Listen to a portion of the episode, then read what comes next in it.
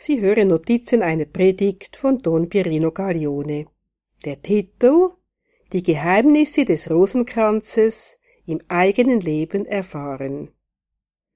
Dein Leben soll zu einem lebendigen Rosenkranz werden, indem du die freudenreichen, die schmerzhaften und die glorreichen Geheimnisse durchlebst.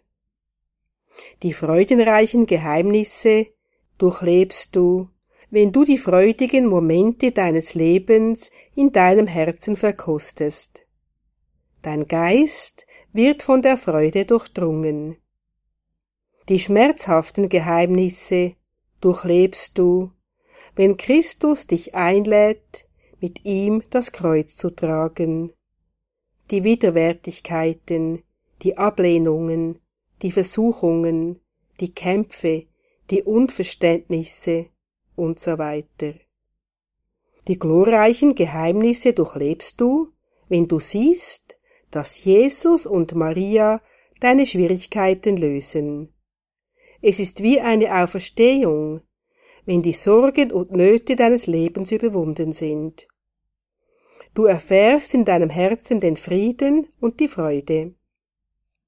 Dein Leben wird zu einem lebendigen Rosenkranz, wenn du dich von Jesus und Maria leiten lässt und an ihren Freuden, ihren Leiden und an ihrer Auferstehung, Himmelfahrt und Herrlichkeit teilhast.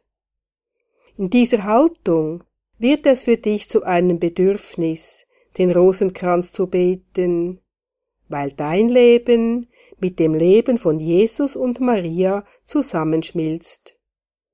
In den Geheimnissen des Rosenkranzes spiegelt sich dein eigenes Leben wider.